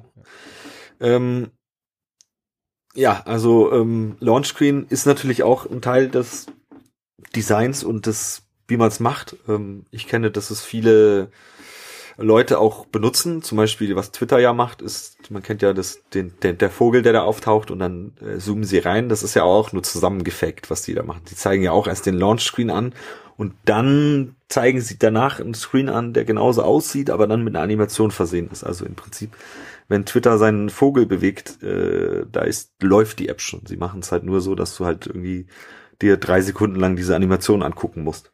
Mhm. Was ja eigentlich auch eher dazu führt, dass es, naja, äh, eher, ja, ganz nett, aber auch irgendwo zeitfressend. Ich meine, wie viele Sekunden deines Lebens hast du damit verbracht, den Twitter-Vogel reinfliegen zu sehen? Ja, weiß ich nicht. 13 Jahre. Bin jetzt seit 13 Jahren bei Twitter. Ja, ja. Schrecklich. Okay, ähm, kommen wir mal wieder zurück zu den Screenshots. Ähm, ja, die sollten natürlich ein ansprechendes Design haben und halt, wie wir schon vorhin sagten, zum App-Namen. Äh, man sieht sofort drunter die Screenshots. Mhm. Das ist halt wirklich so das erste, was der User sieht. Und wenn das schon, wenn das überzeugend gut aussieht, dann führt das oft auch dazu, dass man sagt, okay, ah cool, die die die die Screenshots, die sprechen mich an. Ich klicke mal auf den auf den auf den App Store Eintrag drauf und dann sind sie wirklich ja nur noch zwei ein bis zwei Klicks davon entfernt, deine App runterzuladen. Also oder was heißt Klicks? Du drückst auf Laden und dann drückst du auf hier Doppel Home Button drücken oder auf äh, Touch ID drücken und schon äh, startet rein. der Download. Und ja, und in diesen Screenshots sollte man natürlich auch, weil man sieht ja auch zum Beispiel im, im App Store sieht man entweder einmal ein ähm, Quer, also ein äh, Landscape -Screen Screenshot oder drei ähm, Portrait-Screenshots. Mhm. Und diese sollten halt natürlich irgendwie möglichst treffend schon die ähm, Features der App irgendwie äh, ganz schnell vermitteln. Also halt aus App-Name, App-Untertitel und dann, hey, lass es die I am Rich App sein, ich mach dich reich, äh, du, dir werden alle äh, Frauen und Männer zu Füßen liegen und äh, ja, also man sollte da irgendwie sich überlegen, was ist die Essenz meiner App und wie kriege ich jemanden dazu, darauf zu klicken. Ja, was ja viele inzwischen machen, ähm, so auch du, ähm, gar keine Screenshots richtig darzustellen, sondern halt ein ein Screenshot und der ist dann, der ist dann verkleinert und dann ist noch drumherum auch noch irgendwelche, mhm. Sachen. Also die, das Gerät komplett zeigen mit Zusatzinformationen. Genau, das ist habe ich bei der NFC-App so gemacht. Zum Beispiel bei der Spicker-App, ähm, Spicker 2 habe ich auch, da habe ich einen ganz anderen Ding gewählt. Ich meine, wenn man da jetzt mal drauf guckt, da habe ich so wie so ein großes Panorama gewählt. Ähm, das sieht man auch bei vielen.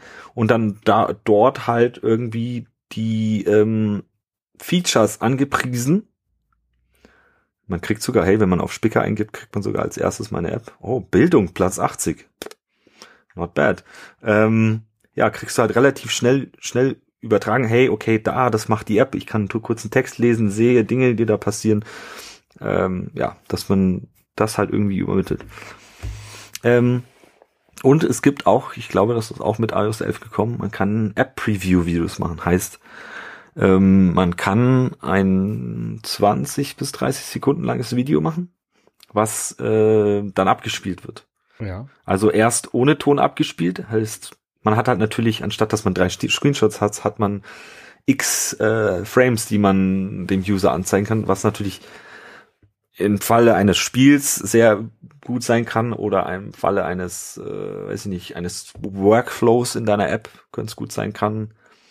Was Apple dann nicht sehen will, ist echte Personen oder Hände. Also da muss, muss man drauf aufpassen. Hatte ich nämlich mit meiner Spicker-App auch mal gemacht. Habe mir gedacht, hey, cool, ich zeig denen mal irgendwie so, schau mal, dass ich, ich wollte halt irgendwie so, hey, wie du es auf deine Uhr überträgst machen, mit Arm und so weiter. Und dann kam gleich die Ablehnung so, nee, nee, lass mal deine Hände aus dem Video, so ungefähr.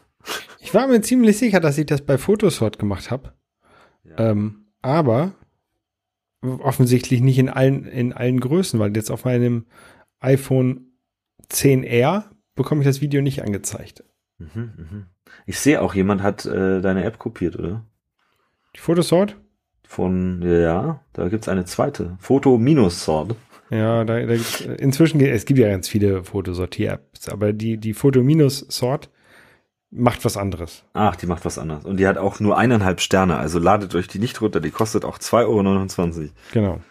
Kauft euch lieber die von Holger. Schau, die habe ich mir auch geguckt, weil, äh, gekauft, weil da steht nämlich öffnen und nicht mehr kaufen. Ja. Die, ist auch, die ist auch umsonst zum Runterladen. Was? Nee, den habe ich nochmal irgendwann bezahlt. Der Premium äh, in der Purchase. Ah, den habe ich, stimmt, dann habe ich den gekauft. Ja. Ähm. Anyway. Ich dachte, da hätte ich ein Video. Vielleicht muss ich das nochmal aktualisieren. Ja. Ähm, ja, auf jeden Fall App-Preview machen. Ähm, immer gut. Also auf jeden Fall, ihr wisst, ihr müsst, ihr müsst überzeugen. Ihr müsst in jedem Punkt überzeugen, dann wird eure App ein Erfolg. Genau. So, und äh, ja, wie, was kann man denn noch tun? Was haben wir denn jetzt zum Beispiel so gemacht? Wie, ja, wie, wir, wie? Wir, wir haben einen Podcast gestartet, in dem wo wir in jeder Folge unsere Apps bewerben, die, die wir so haben. äh, ja, natürlich. Also ich finde, macht ja auch Sinn irgendwo. Also ähm, klar, wir machen das, weil weil wir Spaß an dem Ganzen haben, am entwickeln und am App machen und am äh, irgendwelche Dinge raus in die Welt äh, produzieren sozusagen. Und ja, und wir, was einem halt auch Spaß macht, weiß ich nicht, da kann man halt auch drüber reden und das haben wir halt auch gemacht. Gut, das war jetzt in, in meinem ersten Gedanke, als ich den Podcast mit dir gemacht habe, war das jetzt so, ja, das war so ein Nebengedanke, klar, kann man da irgendwie seine Sachen drüber bewerben, aber es ist halt auch, primär war es halt einfach so, ja, ich wollte einfach mal über App-Entwicklung reden. Und genau. Und fühle mich da halt irgendwie auch zu Hause und mir macht es Spaß und und es ist, natürlich, das ist natürlich auch klar, dass wir hier, hier sagen, äh, wo wir diese, diese Marketing-Sachen zum Beispiel jetzt in dieser Folge wo wir die schon angewendet haben. Mhm. Es ist ja klar, dass wir, wenn wir die schon benutzt haben, wie jetzt ein Video machen, dann äh, sage ich natürlich, hey, in der App habe ich das schon gemacht. Mhm, mh. Und dann ja, kann man halt darüber reden, weil wir können ja nicht über Sachen reden, die wir noch nicht gemacht haben. Ja.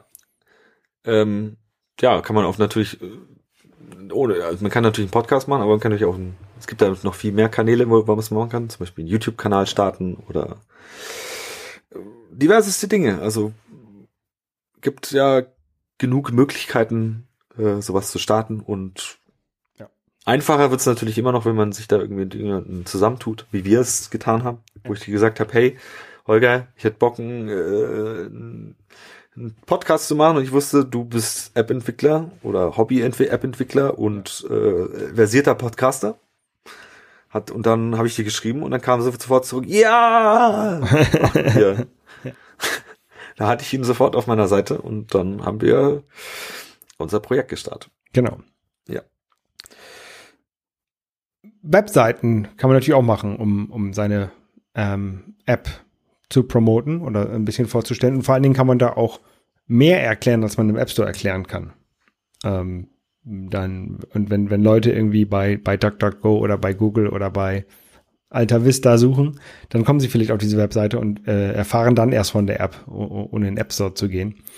Ähm, ja, das ist noch eine Möglichkeit da. Wie handhabst du da? Machst du für jede App eine eigene Webseite mit eigener Domain oder äh, du machst das, glaube ich, auch alles unter, unter deiner Hauptdomain, nicht? Stanz.io. Das ist mein Nachname, bloß mit anstatt .eu, .io, weil eine EU-Domain gibt's nicht. Ja, aber ich habe das alles mittlerweile unter einer Webseite. Die ist selbst gehostet und prinzipiell ist es halt so, hey, äh, wer bin ich, was mache ich, äh, kurz Kontakt, Support vor, äh, kann man gehen. Dann gibt's eine kleine App-Gallery, ähm, wo ich so meine Projekte ein bisschen vorstelle und äh, Links zum App Store gebe. Ähm, ich habe oben in der Navigation noch einen App Store Link, der dich auf dein App Store Profil findet, führt. Also du, auf wenn man mein, im jeweiligen auf mein Profil? Nein, natürlich Aha, nicht. Schade. ähm, auf jeden Fall äh, jetzt hast du mich rausgebracht, äh, App Store Profil. Ne, richtig, man kann natürlich auch nach dem App Entwickler suchen. Also wenn man nach meinem Namen oder nach Holger Krupp sucht, dann kriegt man auch sozusagen die Store Profile Geschichte von dir oder von mhm. mir wo man dann alle Apps aufgelistet bekommt, so die der Entwickler gemacht hat. Und die, die habe ich da auch zum Beispiel verlinkt. Oder unseren Podcast habe ich da verlinkt. Oder mein Twitter-Account und äh, Support noch. Und, und ja, auch über dieses Support-Formular schreiben mir recht viele Leute. Also ich merke, Leute gehen dann über meine App auf meine Webseite und dann über dieses Formular ja. Weniger über, ich habe ja auch meine meine meine E-Mail in meiner App hinterlegt, da kriege ich seltenst E-Mails. Es ist eigentlich immer über dieses Formular. Oder auch über, ich kann auch sein, dass es natürlich, dass es nicht direkt über die App kommt, sondern über die App Store Support URL, die man angeben kann. Mhm. Ja. Ähm, und wie handhabst du das so? Ähm, ja, tatsächlich weiß ich es noch nicht so hundertprozentig. Ähm, ich habe halt meine holgerkrupp.de, wo ich eigentlich, ähm, also da habe ich so eine, so eine Startseite, die super hässlich ist, ähm, die ich echt mal dringend, dringend, dringend schön machen sollte. Äh, oder gleich ganz weglassen. Wo ich eigentlich so alle Projekte, die ich so habe oder mache, auflisten wollte. Aber zum Beispiel unser Podcast jetzt hier, der ist auch noch nicht drauf, weil ich halt echt seit Jahren nicht dran gearbeitet habe, an dieser Jahre mhm. nicht, aber schon lange nicht. Ähm, und dann habe ich halt meinen mein Blog, einen WordPress-Blog, der ist halt auch auf der, auf der gleichen Domain gehostet, ähm, wo ich halt schon mehr äh, oder häufiger mal Änderungen mache.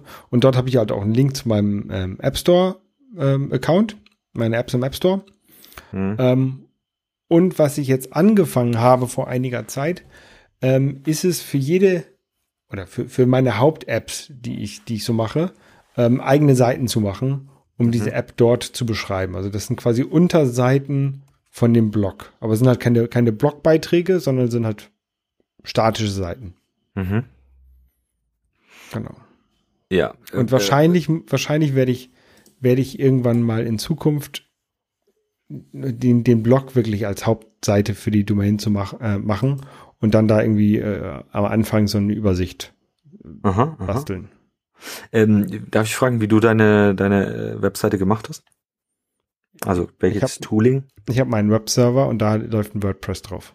Ach so, okay, du hast es mit WordPress gemacht. Ja. Weil ich habe es mit einem Tool gemacht, das nennt sich Rapid Weaver. Mhm. Ich glaube Version 8 oder 9 oder so.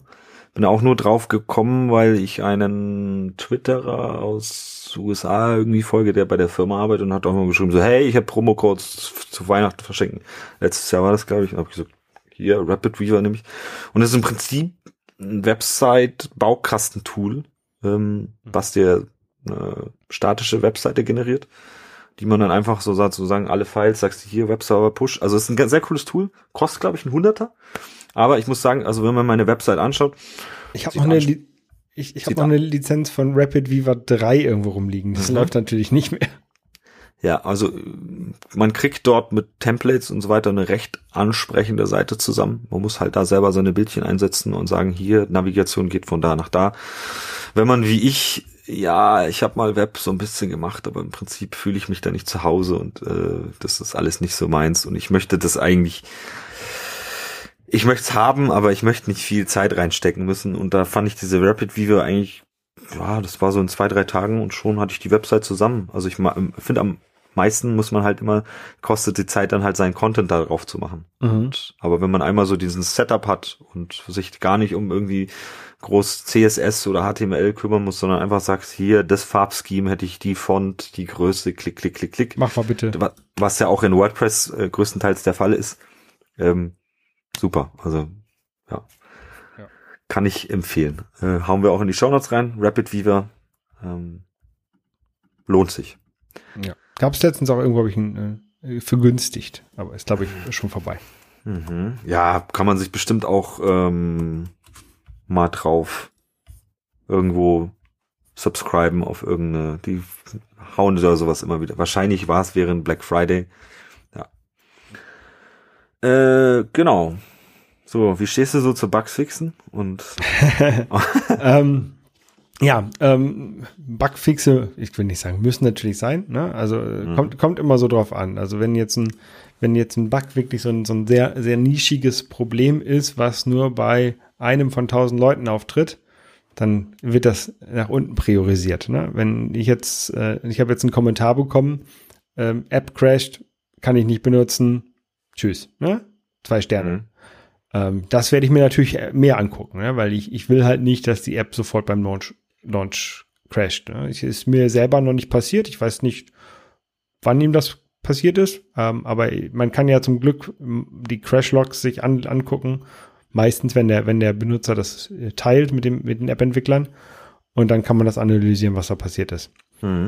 Ähm, und ja, klar. Also ich möchte halt, dass die App so wie ich sie mir vorstelle funktioniert. Und wenn da halt ein Bug ist, der die, die halt nicht so funktionieren lässt, wie ich es mir vorstelle, dann wird das gefixt.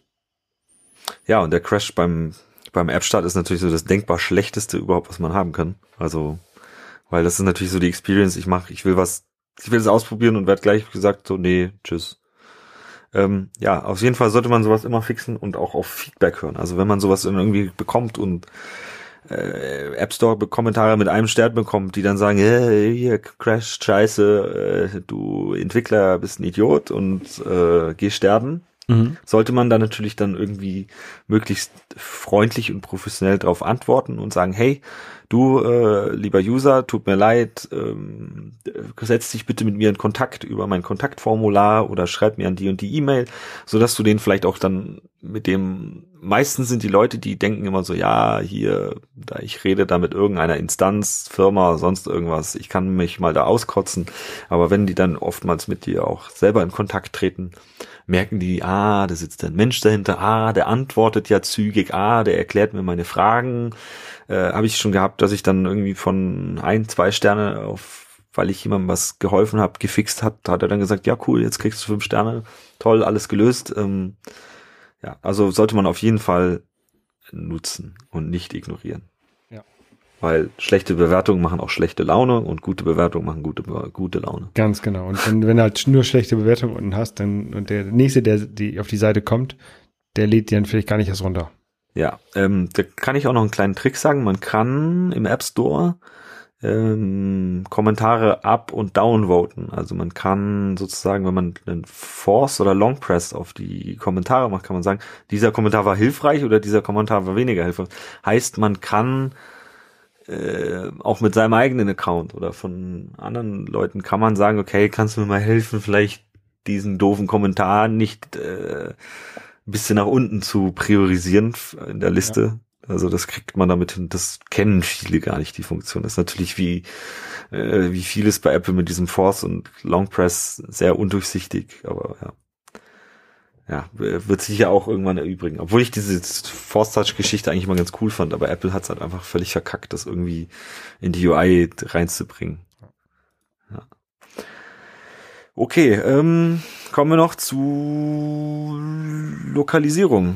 Wie schaut's da aus? Hast du ja, da was gemacht? Also ja, ja. ich fange immer an mit Englisch, ne? Und dann, wenn ich wenn ich denke, ja, jetzt ist die App soweit, dass ich sie übersetzen kann, dann, dann übersetze ich sie halt noch auf Deutsch weil das ist so für mich das Einfachste. Mhm. Ähm, und weil ich auch davon ausgehe, dass wenn ich äh, so ein bisschen Promo mache für meine App auf Twitter, dass mhm. hauptsächlich deutsche ähm, User das lesen werden. Ähm, würde, würde ich jedenfalls äh, annehmen, weil ich halt da ein deutsches Publikum hauptsächlich habe. Ja, ja. Ähm, also auf jeden Fall ist App lokalisieren ähm, ein wichtiges Ding, um halt ist ja auch Marketing. Also ich meine, wenn ich eine französische App in die Hand bekomme, sage ich erstmal so, ja, verstehe ich jetzt nicht. So, hm. Ja. Also warum ist die App jetzt nicht in, auf Deutsch oder wenigstens auf Englisch, so dass ich es ja auch verstehe. Ja. Also man kriegt, man schließt halt Leute aus aus seiner App. Genau. Und ähm, man muss es aber halt auch komplett durchziehen. Das habe ich jetzt letztens wieder gemerkt. Äh, ich habe halt angefangen und dann habe ich halt weiter gebastelt an der App mhm. und dann habe ich halt ähm, die neuen Sachen nicht lokalisiert. Das mhm. muss ich, es ist mir auch erst zu spät aufgefallen oder ist mir erst aufgefallen, als es zu spät war. Ja, da hätte, ähm, hätte vielleicht ein, ein besserer Beta-Test hätte da wahrscheinlich geholfen. Nee, da hat's, hat, wird wahrscheinlich auch Disziplin helfen, weil ich kenne es auch, dass man, ja. also Selbstdisziplin, dass man tunlichst vermeidet, irgendeinen hardcoded Text in die, in die App reinschreiben. Das, also entweder man nimmt sich ein Framework, müsste jetzt mal gucken, oder Tooling, äh, mit dem man sich zum Beispiel aus String-Files Code generiert, den man im Code direkt verwendet. Heißt, du kriegst überhaupt gar keinen String irgendwie in die App rein, sondern benutzt es dann und kriegst höchstens fallen dann den String-Key angezeigt. Aber man muss halt auch gleich sagen, okay, ich habe, ich möchte, dass hier, weiß ich nicht, äh, Hallo User angezeigt würde, dann schreib den nicht in den Code rein, sondern schreib dir gleich deinen String Key, die Lokalisierung dazu, Aber du, leg dir deinen Lokalisierungsfile an und mach schon mal Englisch-Deutsch und schreib den Text rein. Was ich gerne mache zum Beispiel ist, dass ich mir meinen deutschen Text, ja, ich bin vielleicht zu faul, das auf Englisch zu übersetzen, dann gehe ich auf Google Translate oder auf deepl.com, das ist ja diese andere Suchmaschine, äh, Translation, die, ja. ähm, und lasst sie einfach übersetzen. Ich meine, muss ja nicht unbedingt hundertprozentig richtig sein. Man kann ja noch nachkorrigieren. Gerade mhm. mit Englisch-Deutsch. Ich glaube, das versteht man als Entwickler sehr gut. Aber du kriegst halt mal den Text vorgeschrieben und kannst dann halt noch zwei, drei Wörter anpassen, wo du sagst, das klingt jetzt ein bisschen krumm. Aber ich finde bei, gerade bei deepl.com finde ich das, die Übersetzung von Englisch nach Deutsch erstaunlich gut und auch andersrum. Ich habe zum Beispiel, damit habe ich es auch gemacht mit nach, nach Chinesisch übersetzen mhm. oder nach Simplified Chinese, was mäßig gut funktioniert hat, so dass mir sogar ein Chinese geschrieben hat, ey, äh, ändere das mal.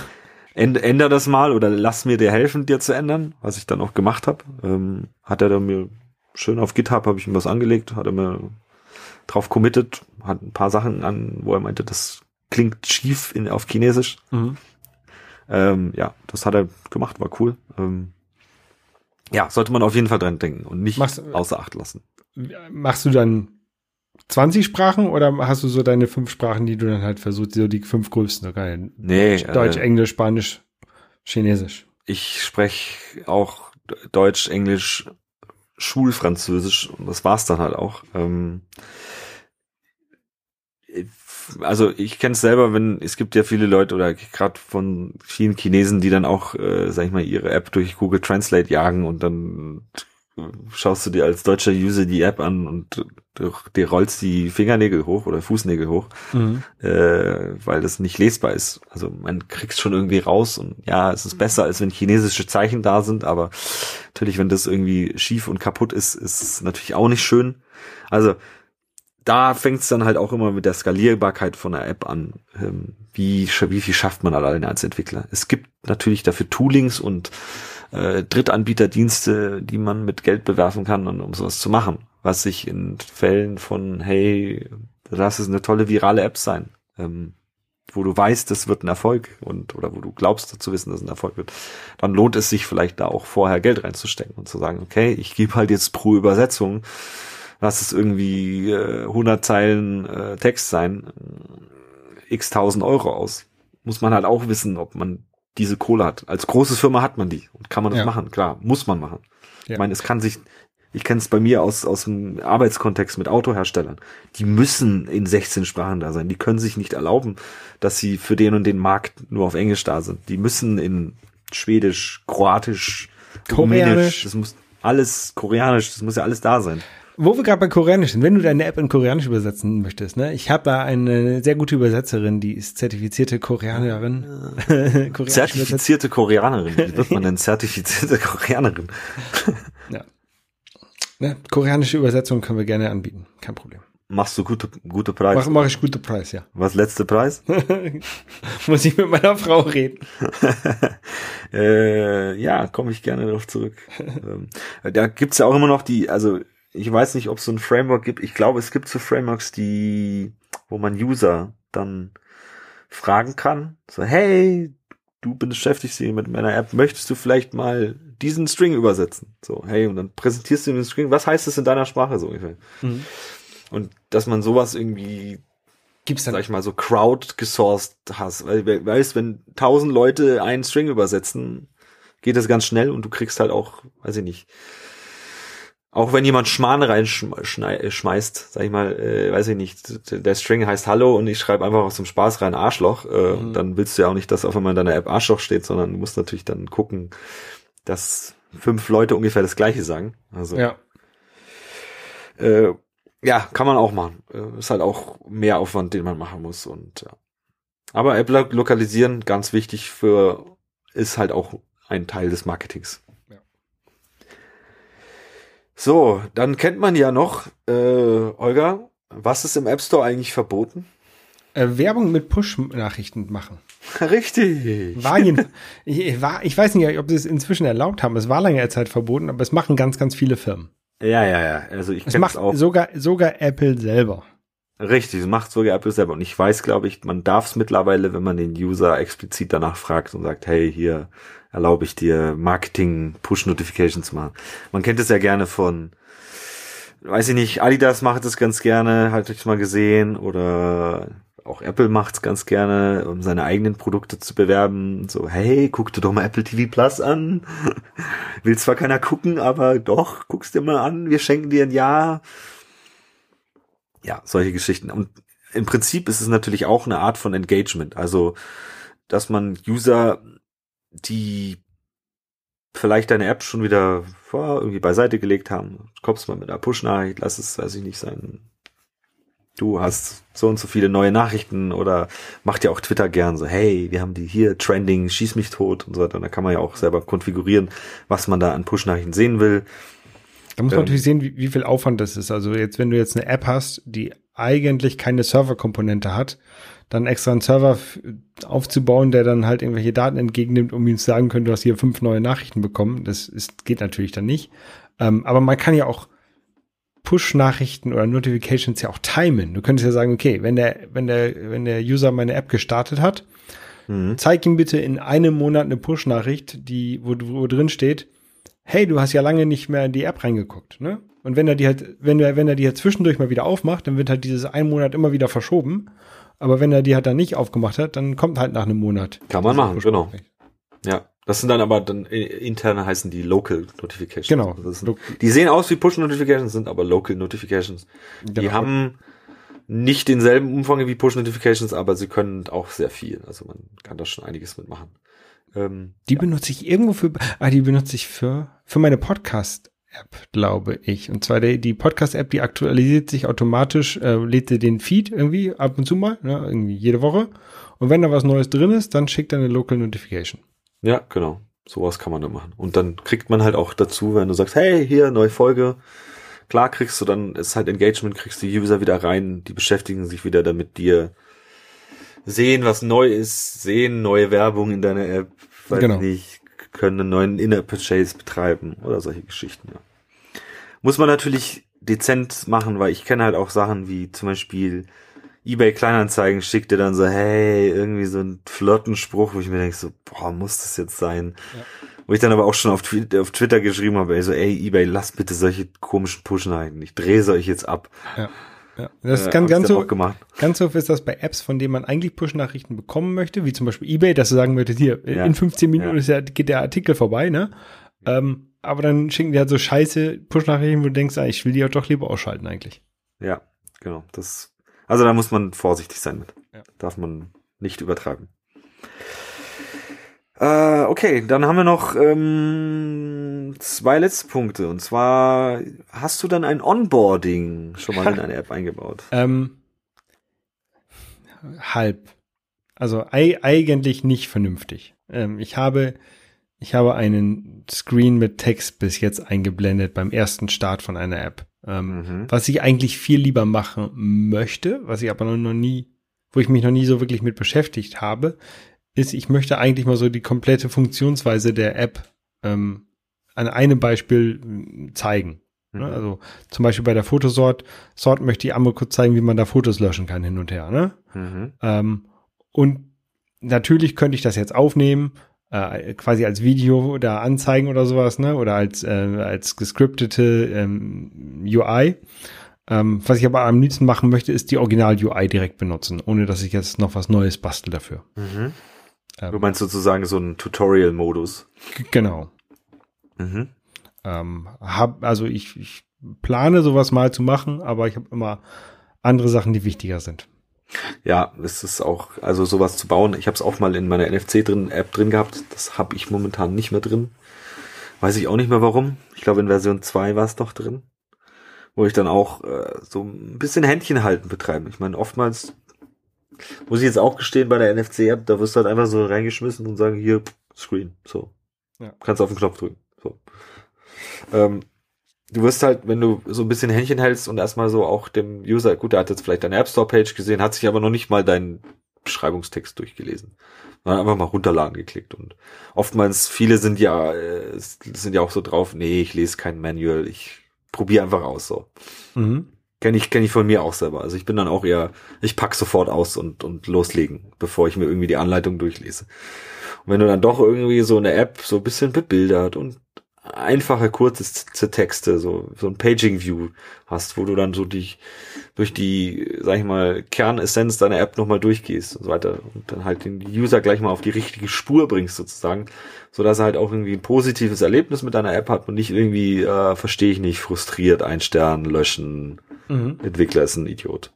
So, das will man ja vermeiden. Und damit kann man sowas auch äh, einen guten ja, guten Flow vermitteln und das halt irgendwie angenehm machen. Ja. So, und dann kommen wir zum letzten Punkt für heute. Mhm. Und da haben wir, haben wir auch schon ja über in, in, äh, in App Store Connect geredet, über die Analytics. Ja. Ja, weil das ist, da habe ich auch so ein bisschen, bisschen Probleme mit, weil, mhm. ähm, also natürlich ist es cool zu wissen, wie und welche User die App benutzen. Ne? Also ähm, benutzen die alle auf dem iPhone, haben die alle die, das neueste iOS oder sowas ähm, rauszufinden. Ist natürlich cool.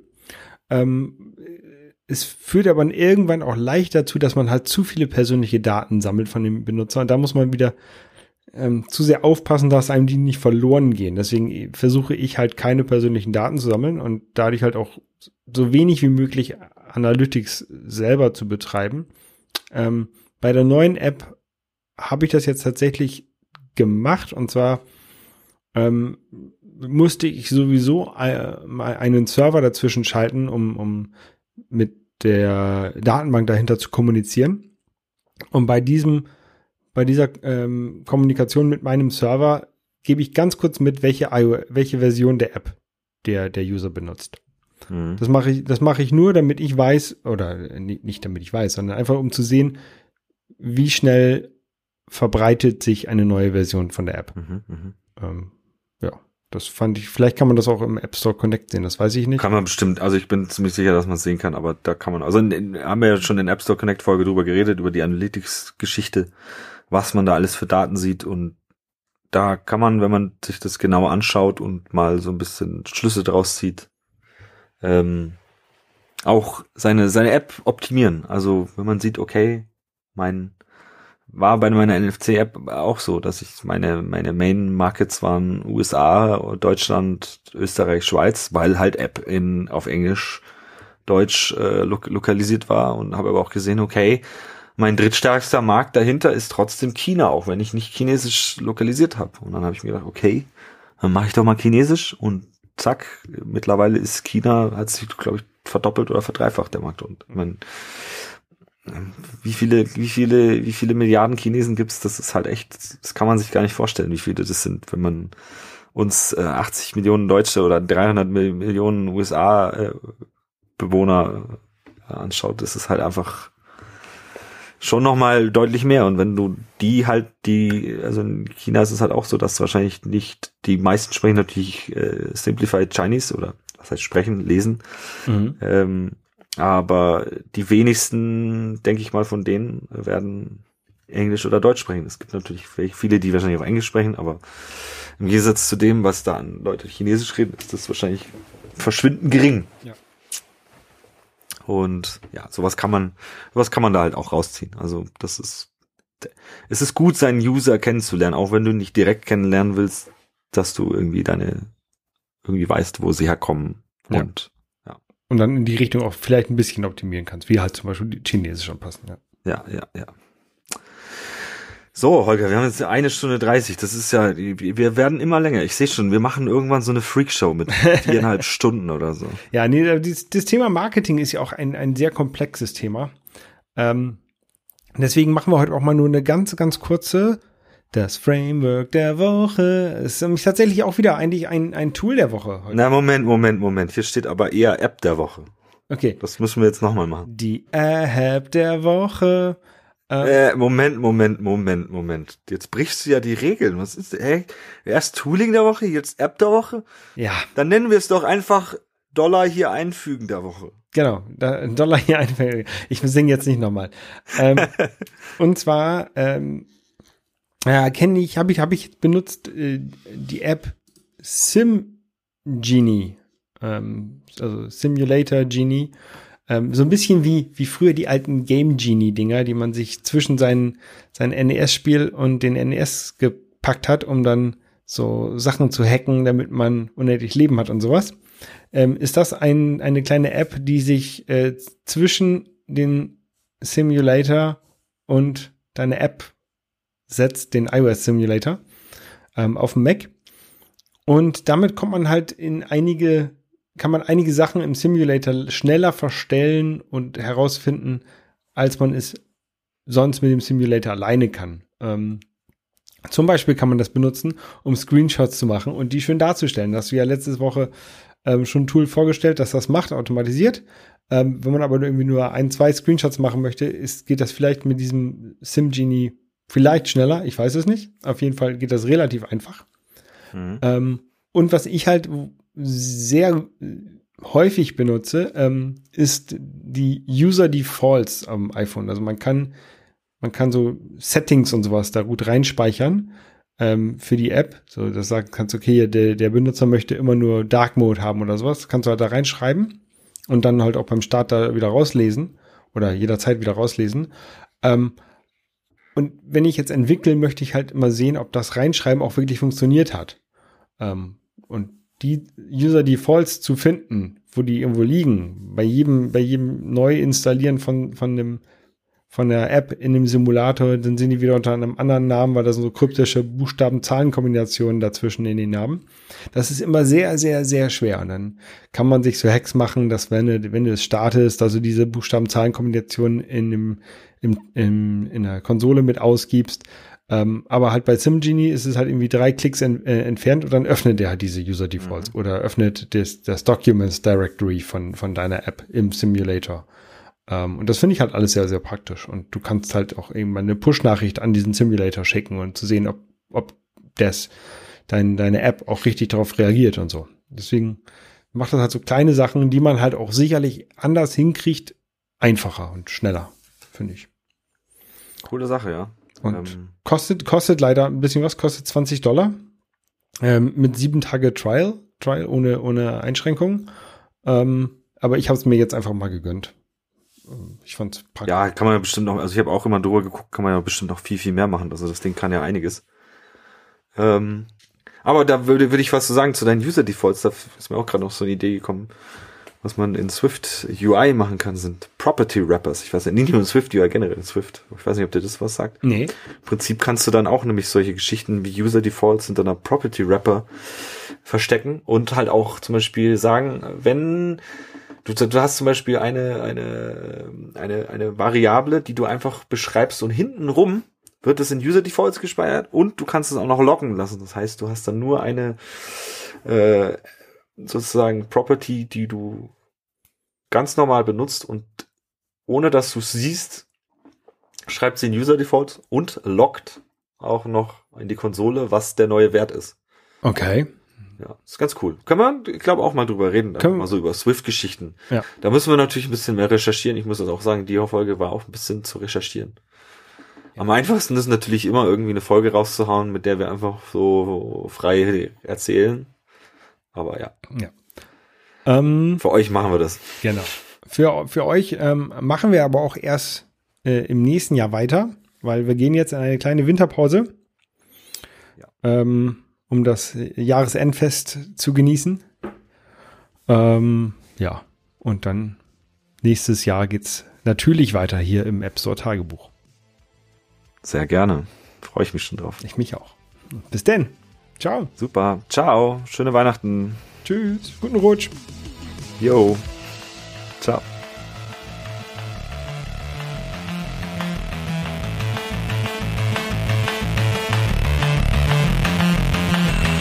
Das App Store Tagebuch ist ein Projekt von Nico und Holger. Die Links zu dieser Sendung wie auch den Link zu dem Intro von Luke Hash findet ihr auf appstore-tagebuch.de.